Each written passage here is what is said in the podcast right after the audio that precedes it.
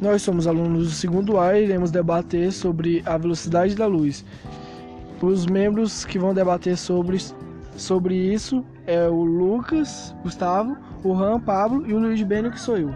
A velocidade da luz é, é em cerca de 300 milhões de metros por segundo. O valor da velocidade da luz é maior do que a, veloc a velocidade do som. Pois, como exemplo, podemos tirar que quando está chovendo, há um relâmpago. O relâmpago primeiro aparece o clarão, depois o som. Ou seja, a luz é mais rápida do que o próprio som. Bem, teve um surgimento que, no caso, um, um teste, eles fizeram um teste. Eles, um, cada um subiu em uma montanha e um descobria a lanterna e via quanto tempo durava para chegar até a outra montanha. Só que isso não deu certo porque eles não conseguiram calcular o tempo. E teve o cara que deu certo, que foi, eu acho que o Einstein. Não sei se é, se é o certo nome. Sim, ele ele botou uma lanterna no espelho, uma luz refletindo no espelho e botou em outro espelho.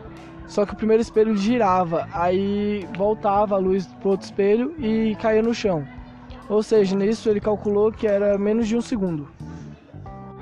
Agora vamos começar o debate com a pergunta: há algo mais rápido do que a velocidade da luz? Bem, existem pesquisas que afirmam que a, a sombra é mais rápida que a velocidade da luz, mas uh, nós fomos mais a fundo nas pesquisas uh, e concluímos que, na verdade, segundo outros especialistas, que na verdade a, tanto a luz quanto a, a sombra eles praticamente têm a mesma velocidade, porque a, a sombra é a ausência da luz. Ou seja, a, a sombra é a velocidade da luz negativa. Uh, essa teoria da sombra ser é, a luz, uma luz, a luz negativa foi feita pelo Neil Grace Tyson. Acredito que existe algo mais rápido que a velocidade da luz. Eu discordo do Lucas, pois, segundo George Muller, se apagamos a luz do sol, o sol ficará exatamente escuro em 8 minutos, pois a sombra se espalha em uma paisagem a velocidade governada quando o objeto que a projeta, por exemplo. Vamos falar do farol. Enquanto a luz do farol gira, ela ilumina a paisagem, a velocidade da sua sombra no chão aumenta com a distância do farol. Se, a, se, se nos afastarmos bastante, que a sombra vai passar por você mais rápido velocidade da luz.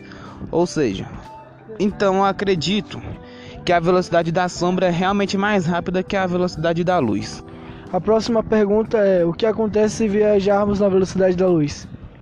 Bem, certamente, se pudéssemos viajar na velocidade da luz, que é por volta de 300 mil quilômetros por hora, o nosso mundo seria totalmente diferente do que é hoje. Se tivéssemos a capacidade de nos movermos na velocidade da luz, uma viagem de São Paulo a destino a Nova York duraria apenas por volta de 0,03 segundos. Ou seja, estaríamos em outro país antes mesmo de nós piscarmos os olhos. Então seria absurdamente muito rápido uh, se pudéssemos utilizar a velocidade da luz. Bem, o lado ruim da história é que quanto maior a velocidade da luz, maior também a nossa massa. Essa teoria da relatividade criada por Albert Einstein é por causa da sua teoria que a viagem na velocidade da luz é impossível para nós, pois quanto maior for a velocidade da luz, maior o peso do nosso corpo iria crescer.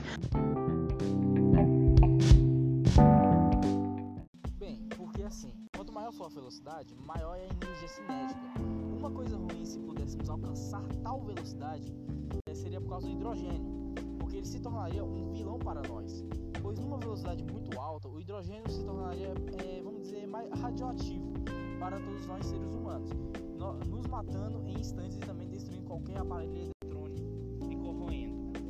Para dar um complemento sobre o que o, o Juan falou, hum, imagina que você pudesse correr a uma velocidade aproximadamente a 1 bilhão de quilômetros o equivalente a 99,9% da velocidade da luz.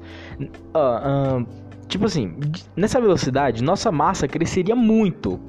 Como o Juan falou, nossa massa cresceria realmente muito. É, um corpo de, vamos dizer, 80 quilos passaria a ter quase 2 toneladas. Isso aconteceria porque energia e massa estão meio, meio assim, que ligadas, sabe? é, abre aspas. De acordo com Albert Einstein, ele diz que, abre aspas, se a energia de alguma coisa aumenta, sua massa vai crescer também. O segredo é que, quando um objeto aumenta de velocidade, isso significa que justamente que ele ganhou mais energia.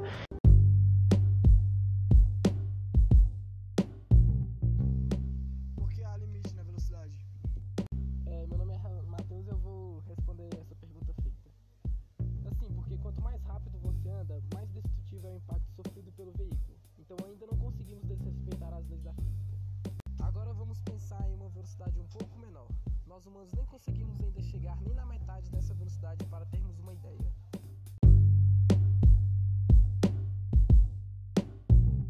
Podemos entrar agora no último assunto que é: é possível viajar no tempo? Para nós, atualmente, é impossível, pois teríamos que quebrar a barreira da realidade.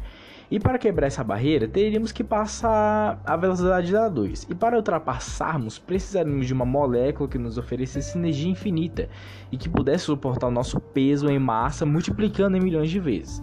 Agora vamos pensar caso acontecesse mesmo. Para uma viagem no tempo, seria necessário algum tipo de veículo que tivesse meios tecnológicos capazes de nos possibilitar ou resistir uma viagem dessas. Atualmente, muitos físicos estão convencidos que, que as viagens no tempo são muito improváveis. No entanto, existem algumas soluções na teoria geral da relatividade de Einstein que permitem viagens no tempo, porém apenas para o futuro.